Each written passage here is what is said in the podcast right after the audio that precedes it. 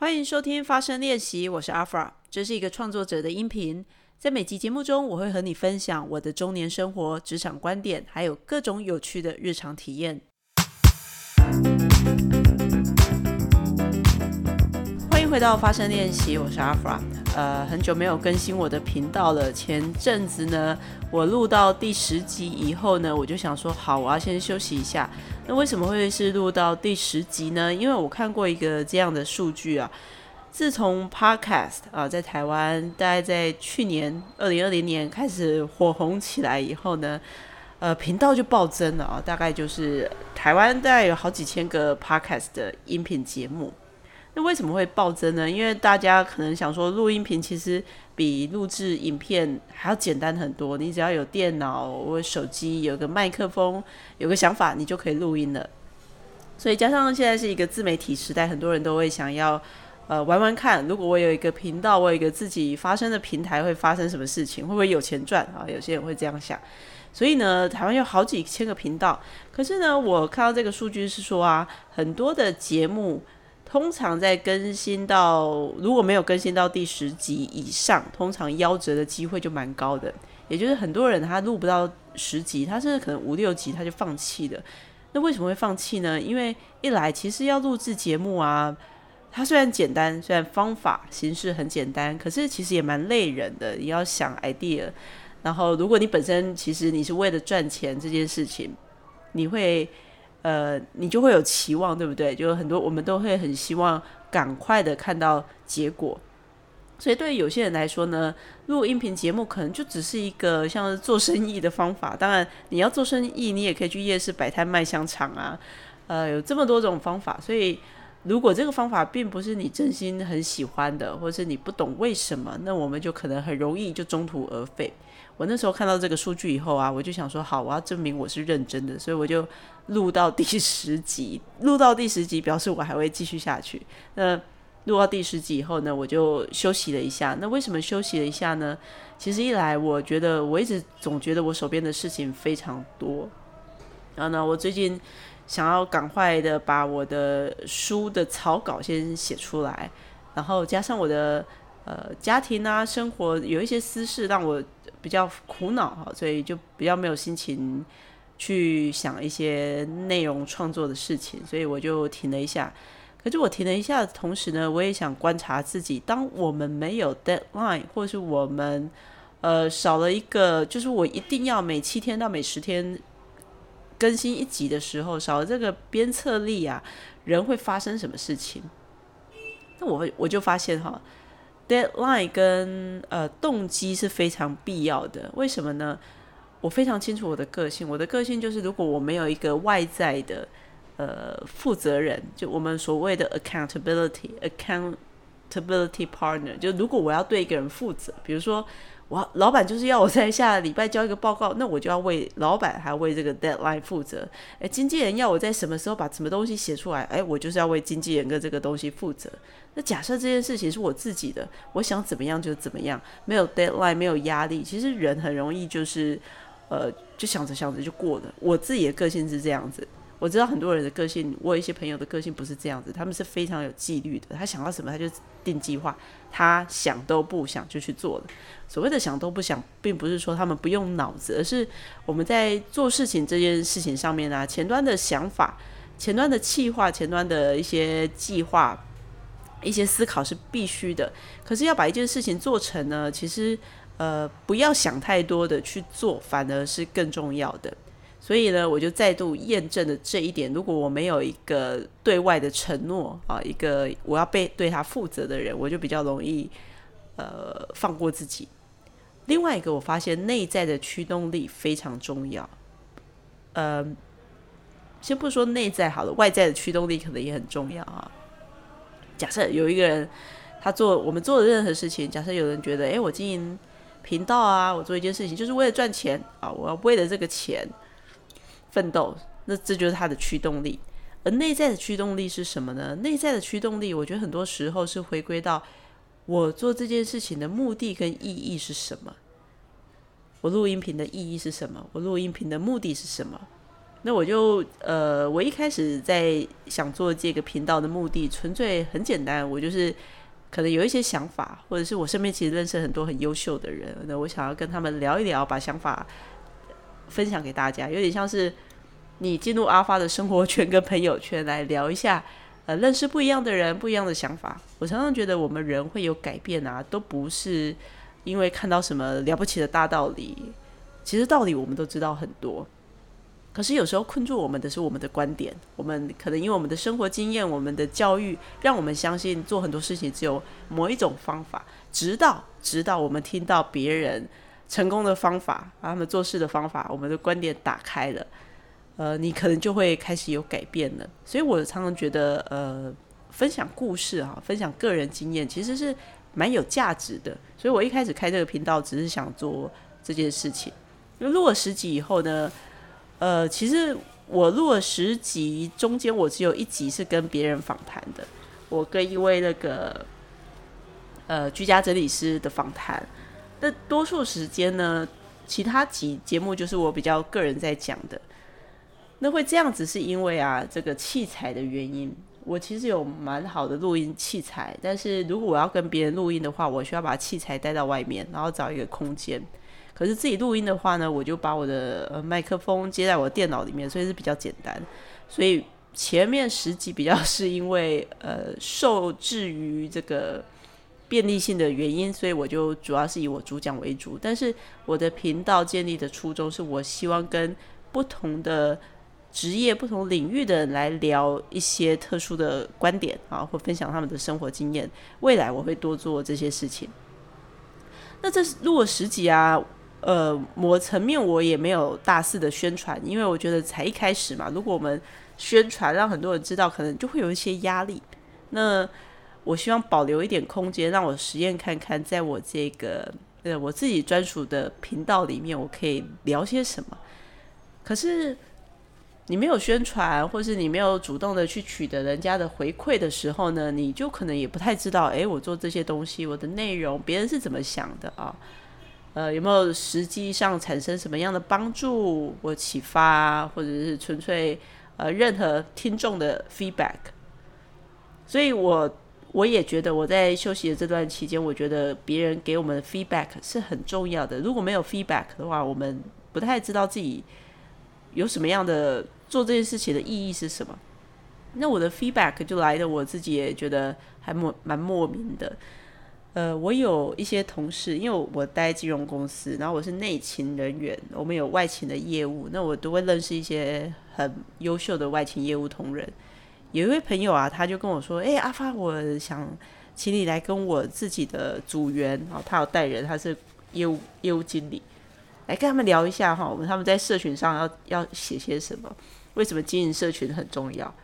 那我就说，哎，为什么你有这种想法？他说，因为我听了你的那个节目，你有一集在讲到故事行销的重要性，所以他就把我节目讲东西背给我听。所以他就说，你看我都有认真在听，然后他也会因为里面的内容有一些延伸的想法，然后我就发现，哦，原来真的会跟我一开始的预设是一样的。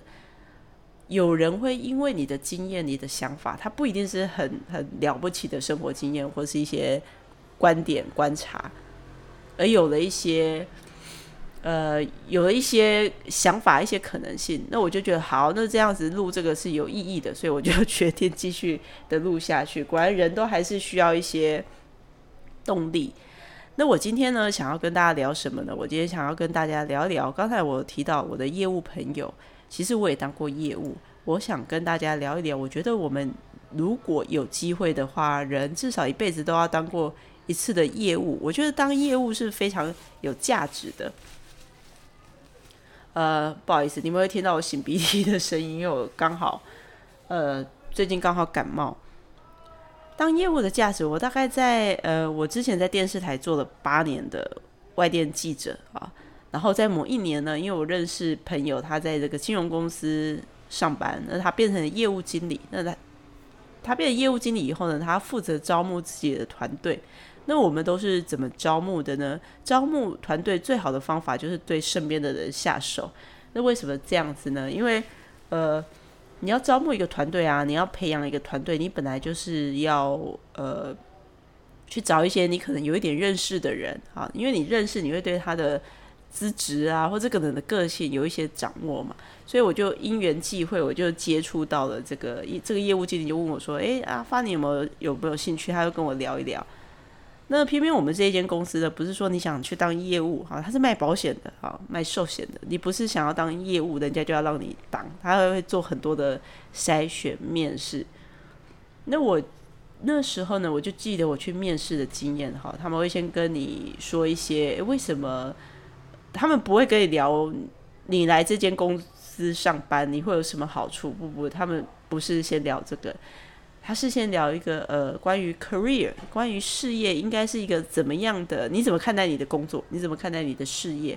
然后一份好的事业，它可能可以成就你生活哪些面向？总之呢，他是先让你呃去打破你的观点，开始认真的去思考。诶，我想要什么样的人生？而我现在的工作可以满足我吗？其实这样的方法很有效，因为多数人对于自己的工作其实是不安不满的嘛。所以如果有一个方法，有一个很聪明的流程，可以让你去思考：诶，现在这份工作是我要的吗？可能很多，其实很多人在本来的工作职位上都是蛮优秀的，可是他并不一定会感到满足感，所以他们就会开始思考：嗯，如果我真的想过一个比较全人的生活，所谓的全人就是我可以兼顾我的家庭，兼顾我的兴趣。兼顾我的梦想，我的时间不一定都一直要在绑在公司。如果我可以过一个全人的生活，同时我又有钱赚，这是不是 perfect 啊？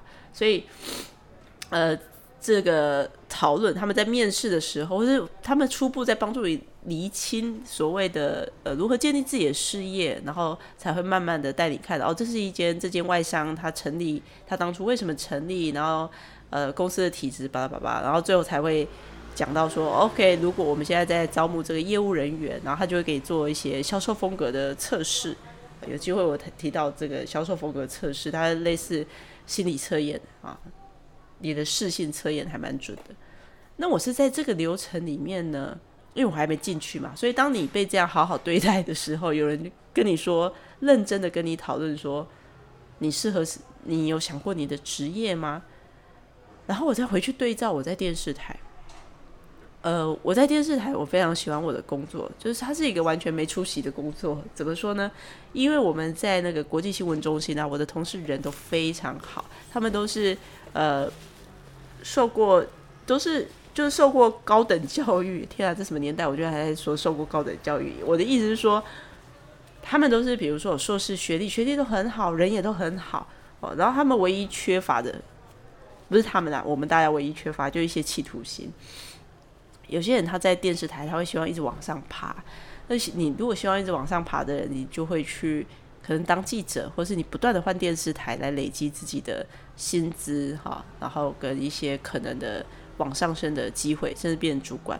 可是，在我们国际中心里面的人呢都是非常白面书生，我们大家就是很喜欢这种独立工作，大家人也都还不错。就是我把自己的工作做完，下班后我有自己的事情就 OK 了哈。所以，呃，在电视台呢。新闻工作人员，我知道这听起来很讽刺。新闻工作人员不是最值钱的，在电视台比较值钱的是业务单位跟那个戏剧单位，所以新闻只是一个我们这个你之所以要成为电视新闻台，你就要有新闻部嘛，哈。所以新闻你可以，你真的可以感觉到你在里面就是一个跟大家一样的螺丝钉。今天换了你，换了谁？呃，稿子写的好，写的没有那么好，写的更好，其实都没有差。所以呃。我的同事人都很好，我们的相处的都很好，也因为人的关系，所以大家通常在一个在在这样的环境里面就会做蛮久的。那我是因为有了这个呃去外商公司去面谈这个经验，我就发现哇，金融界跟我想的原来外面有另外一个世界。然后你被你发现这个他们招募的流程是非常尊重人才的啊，他们对待你的方式设计出来这个招募流程是非常。善待你的，对，好好的想了解你的。那我那时候就思考，好卖保险真的很讨厌。我如果卖保险，我回去跟我妈讲说，我跑去卖保险，我妈因为她已经觉得我疯了哈。但是我那时候就想说，好，我已经三十几岁了，如果我不现在换跑道，我要什么时候换呢？然后加上那个你被新公司，你感觉他会是一个重视好好培育每个人。在我在那一间寿险公司，我们要成为业务，我们都会经过一个月的训练。就是这这中间，你就是好好的理解商品，理解怎么跟客户对谈，然后你你要考证照，你不能。我知道很多公司就是你一进去，他就塞给你 DM，然后你就去卖的。没有，我们公司不这样子。我们相信优质的业务才对客户才是福气，所以每一个业务他下部队前，他要经过扎扎实实的训练。那呃，你知道你会被这样的对待的时候呢，你就会觉得说，在这个地，在这种地方，可能应该是比较会有好的发展的吧？哈。所以呢，我就不多想，我就跑过去当业务了。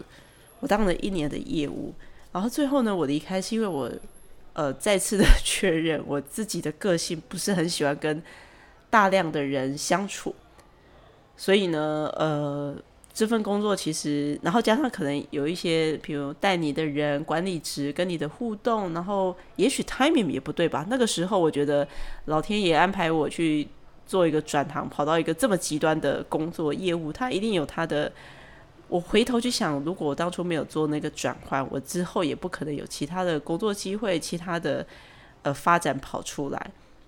这是有点题外话，但我只是要说，好，我做的一年的业务工作，即便我只做了一年呢，我还是觉得这一年的业务工作弥足珍贵。为什么当业务对你有好处呢？我想在这边先来再聊一个小故事哈。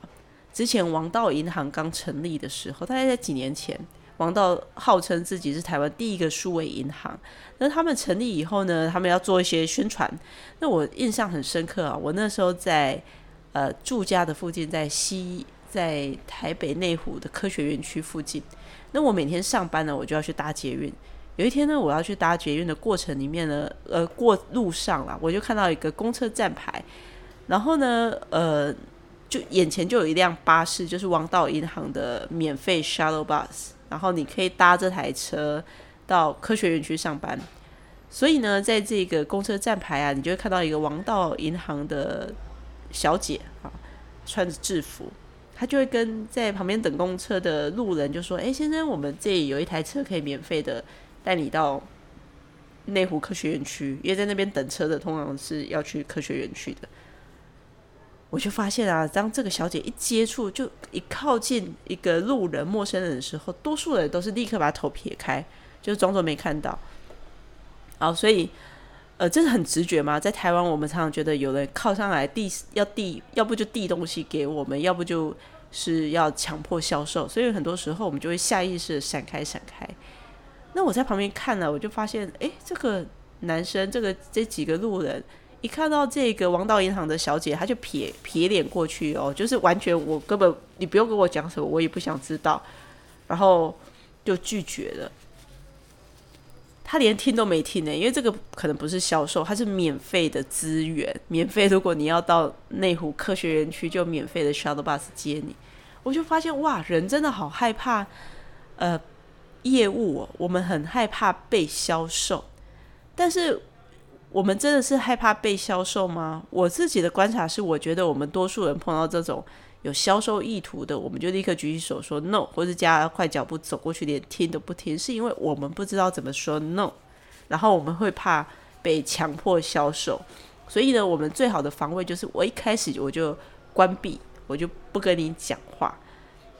可是呢，像我或者是我身边的朋友，我们有当过业务的啊，我们发现我们对于这种呃。接到一些销售的电话，或者是像路边这种走上来的人，我们通常比较会愿意拿东西或听一下东西，然后再跟他们说：“哦，这个我现在不需要。”所以我就发现，当业务的人会对业务有一种新的理解，而没有当过业务的人呢，因为你很，因为你不太知道这个，一来你是怕。不知道怎么说 no，所以你就拒绝了。二来，因为你对于业务销售流程没有什么认识，所以你就呃有时候往往会错过一些好的机会啦。因为我觉得业务是这样子，你去兜售的时候，你去销售，你去见客人，你的客人永远客人带给我的体会就是啊，呃，因为我是一个很很容易不好意思的人。假设我今天去一个店里去试鞋子或做什么，只要这个东西不是太差，我就会我就会可能冲动想把它买下，因为我觉得不好意思，人家都已经跟你介绍了。可是呢，后来我当了完业务以后呢，我在跟我的朋友去买东西的时候。当我又发现我有点啊，因为不好意思想要想要不买的时候，我的朋友就会提醒我说：“诶，阿发，你不是当过业务吗？”我说：“对，我这个朋友也卖过保险，我们都在外商公司待过。”他就说：“那你有没有记得你以前的经验？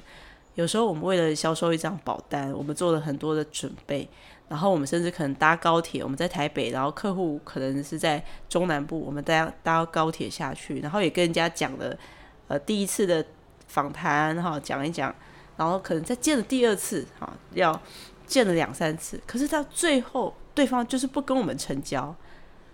我朋友就问我说：“你看，我们当业务的被拒绝不是很正常吗？我的我们已经替客户做成这样的，就算是你的朋友，他就是说，就算这个客户他可能是你的朋友，他。”呃，也是认识你的，可是他真心的不需要，或者是他就是不想成交的时候，他也会跟你说 no。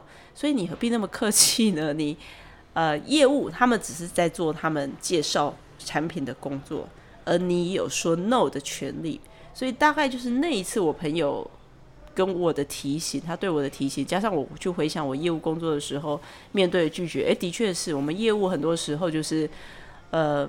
你只能撒种子，就是你每一次跟客户的面谈，如果你都抱着说我今天跟你谈这一份保单，你你就会签下来了哈，这是很不切实际，然后你最后也会很挫折，因为在业务工作里面被拒绝是常态，然后有时候然后一次就就 OK 的，其实反而是很少。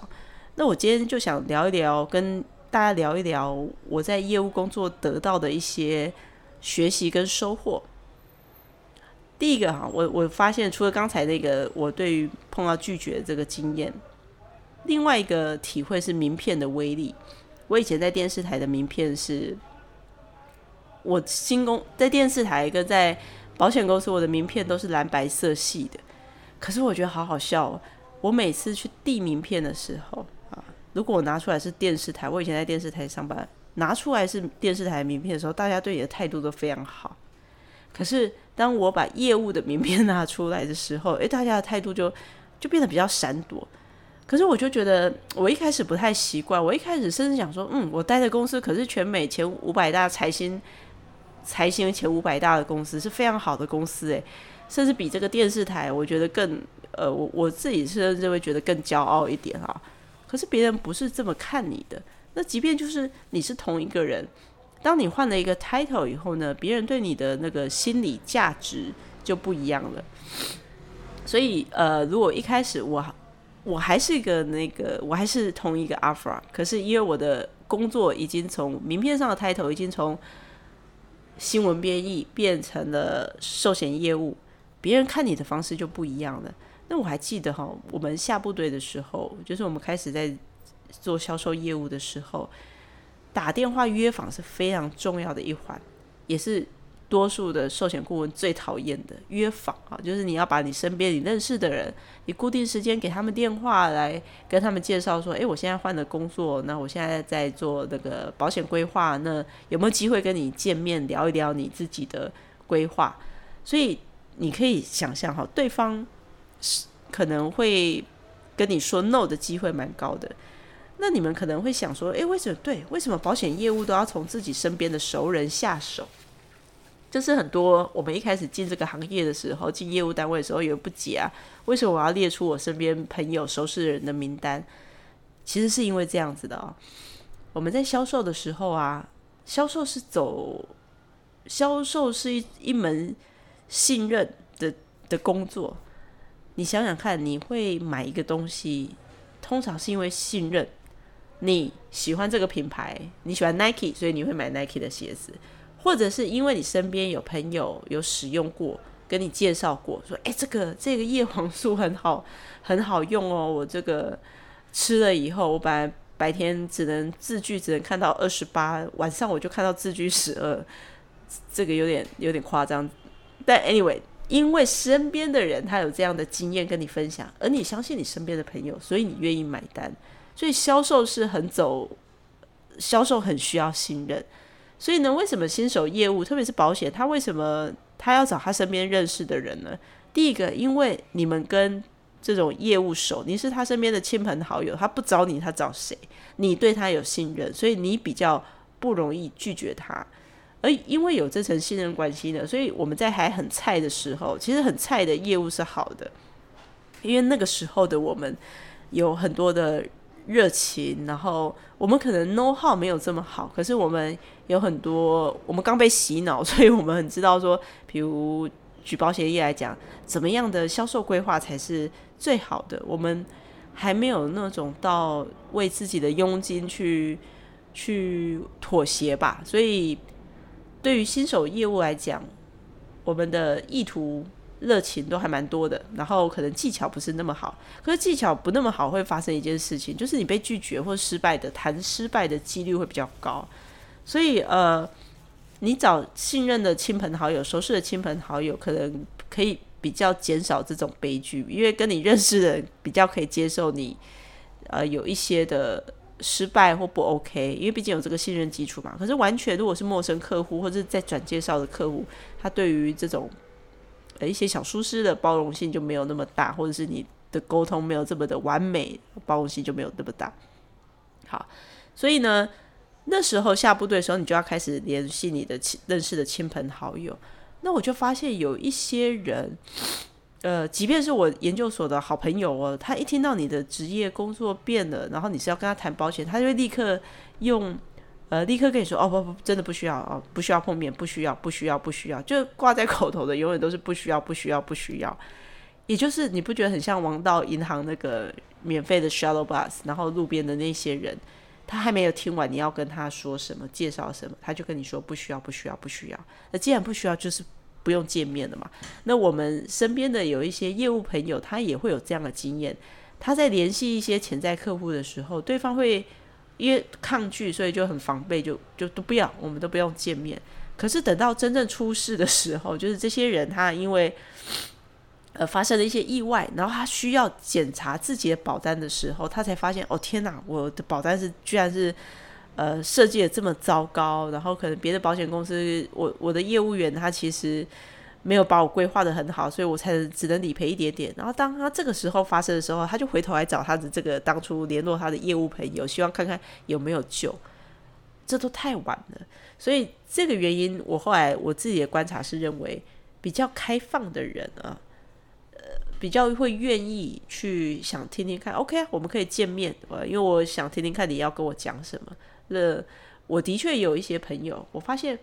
呃，这些立刻跟我说 no no no，不要不要不要见面的，还蛮高比例是自己很亲近的朋友哈，比较强连结的。可是呢，我也有很多弱连结的朋友。所谓的弱连结，就是这些人可能是我在呃社团认识的，我们并不是非常非常的 close，可是我们对彼此是呃有好感，是欣赏的。所以这些弱连结的朋友，他反而比较愿意保持着一种开放的态度，说 OK 好，我们来约见面。那见面了以后，就有机会，他们就开始知道说自己的保险发生什么事情，是保的蛮好的吗？那也很好，就恭喜他们嘛。那如果有什么缺失，我们就有机会去帮他们设计保单。所以我就发现，哇，业务可以让你，我们从第三者的角度去看到，然后去显示自己。当有人来要跟我销售一个 idea 啊，我通常我们可以问自己：当有人要接洽我们去跟我们谈一个好的 idea，我们是通常是比较开放的，还是你会下意识的觉得说，呃，不，他可能讲的是骗我的，哪有这么好的？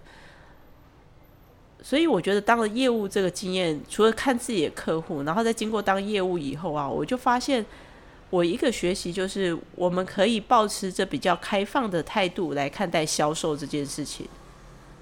可是呢，同时知道你可以用开放的态度来了解我身边有什么样的资源，但同时你也可以说 no，就是如果你觉得这个东西不适合你，你也可以说 no 啊，你不是不可以说。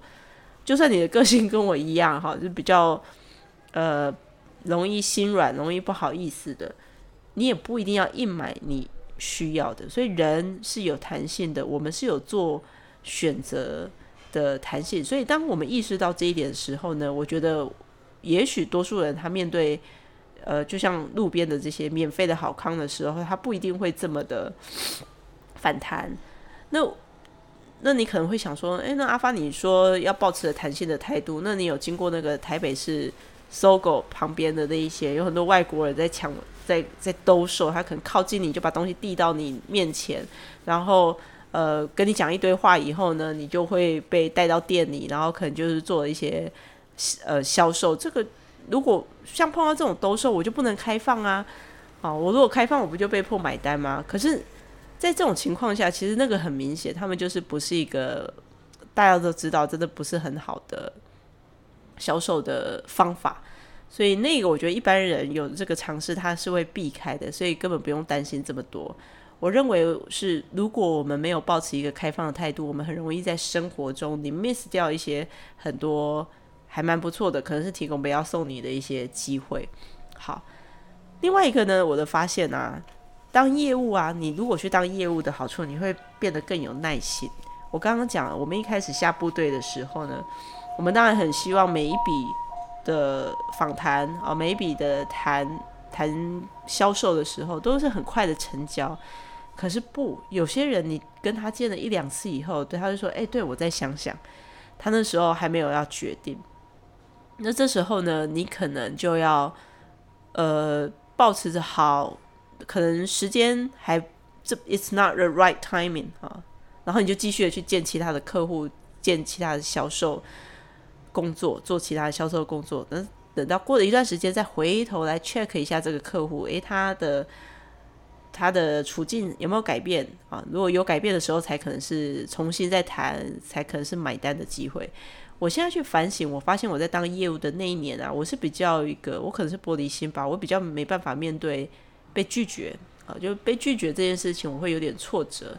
所以呢，如果有人跟我说了一次 no 以后呢，我就觉得哦，好吧，那大概就是没有机会，我就比较不会再去跟他谈。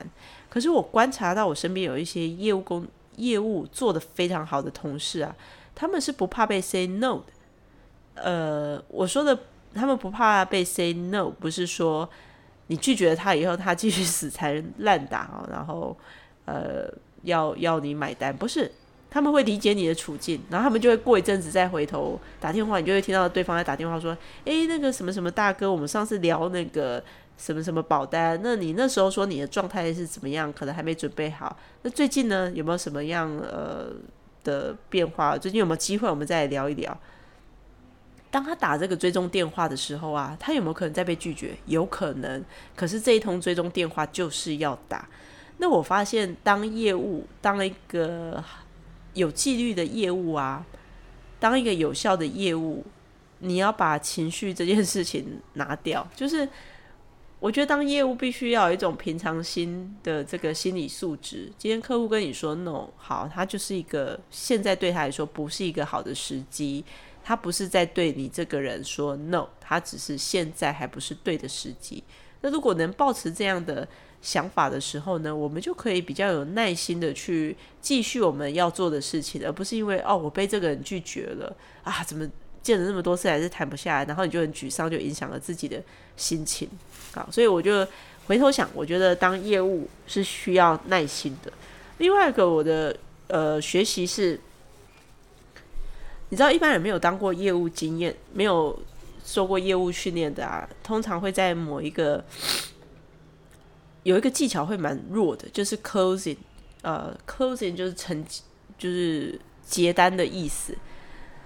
呃，我就记得我那时候在那个面试的时候啊，有一个业务经理，他就说：“哎，阿弗尔，你最你你喜欢什么？”我就说：“哦，我最近我参加一个那个英文演讲社团，我觉得还蛮喜欢的。”他就说：“好，那我们现在模拟一下，你要邀请我去那个呃社团。”那我记得我的模拟，我就是跟他说：“哎，Colin，你你上次有跟我说你要学英文啊？我跟你讲，我这个社团，我最近参加一个英文社团，我参加一阵子，我觉得他很棒哎，巴拉巴拉巴拉哈，我就跟他介绍一一谈，哎，你有没有兴趣去？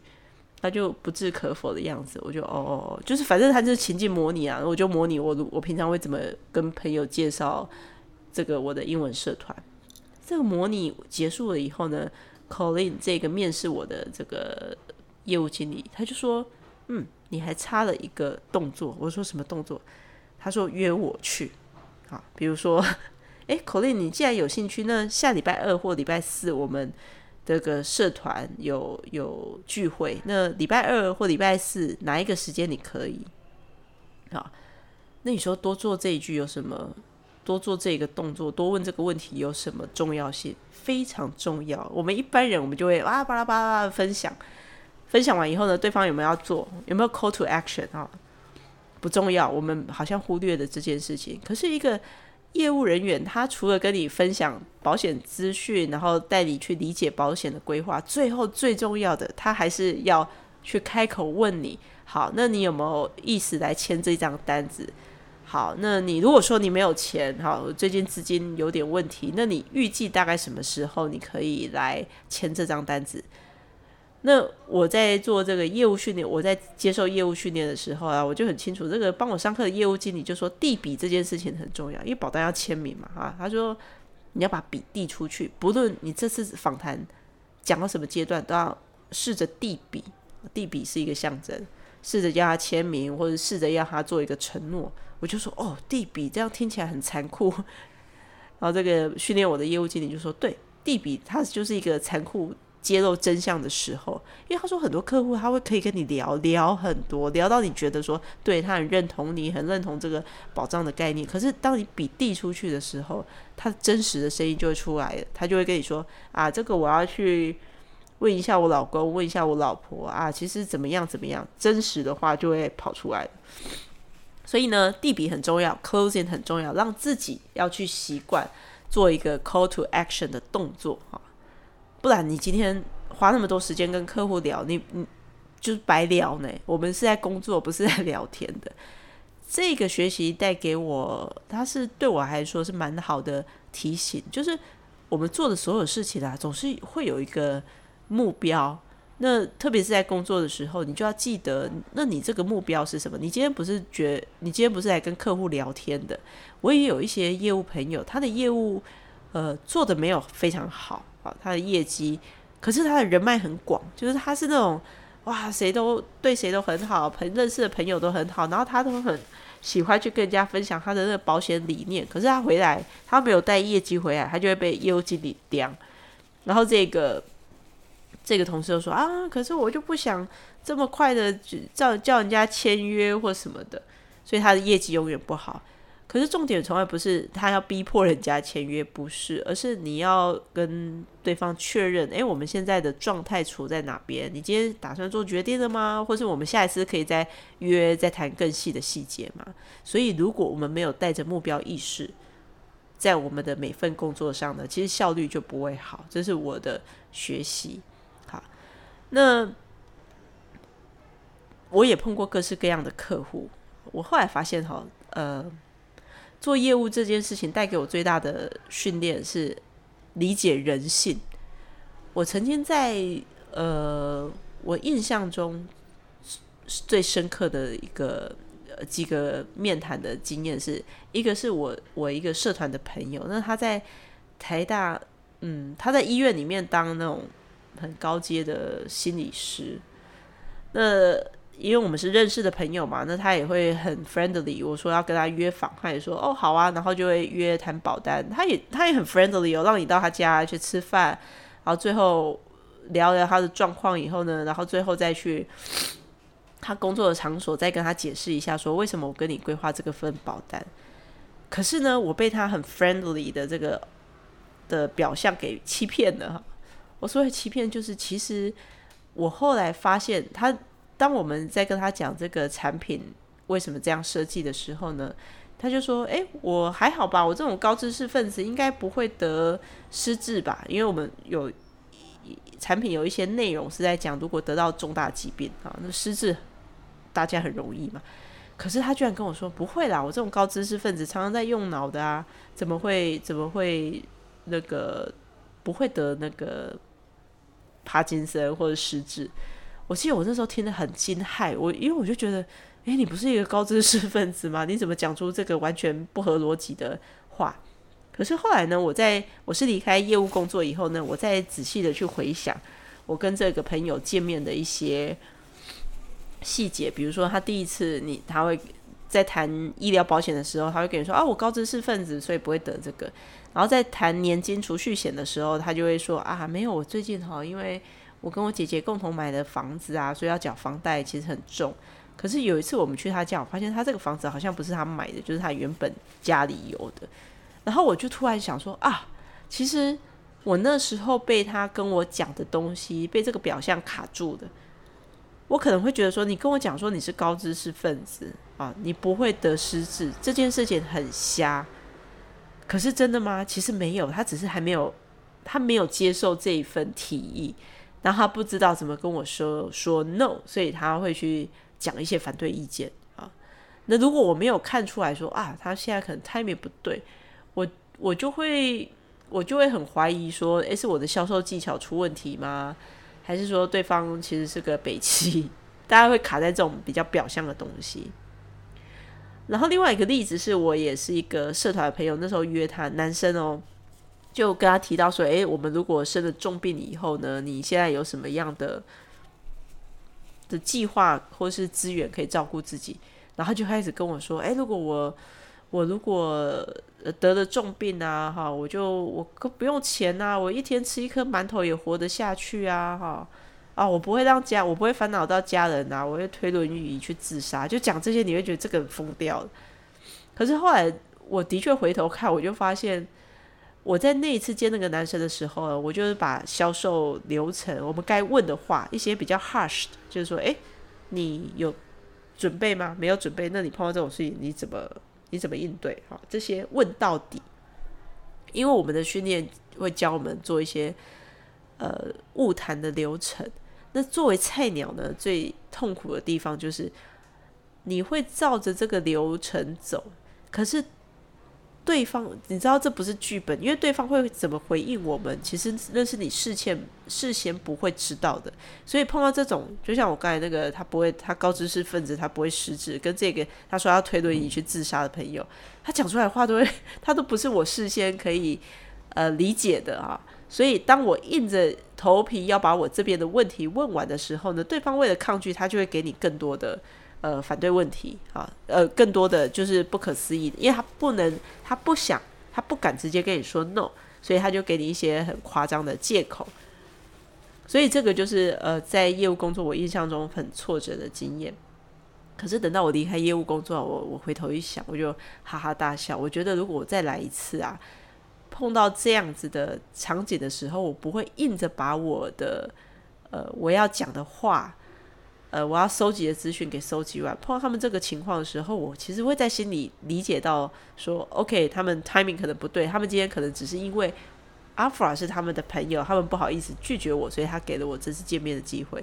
我大概就会退一步回来，然后跟他呃稍微再聊，再绕出去，再聊一些其他的话题啊，就是让他不要这么有大的压力。然后可能在这个过程，其实就留下我要给他关于保险最重要的。一个资讯就是，也许可能你现在还没有仔细去想，但是，呃，我们在碰到像你们这样的类型的客户的时候，我们发现大家最常忽略的是什么？那如果你准备好了或什么，我们可以再谈一次。不过这是我回头看，我当下没有那样的智慧。但即便我现在回头看，那时候有很多荒腔走板的业务的谈话，我都觉得那是很珍贵的，因为它让我收集到很多。很多人他对于碰到拒绝、碰到压力的时候，他的反应，就像这两位朋友哈，他们也因为不知道怎么跟我说 no，所以呢，他陪我演完一场戏。那为了陪我演完这场戏呢，他们就得提出很多的借口啊，我不行，我不要怎么样，他就是没有办法跟你说，阿法，我知道你想跟我谈这个东西，可是我现在的呃。状态，我我还没有，我真的还没有打算要去呃替我的保险做一些什么新的规划。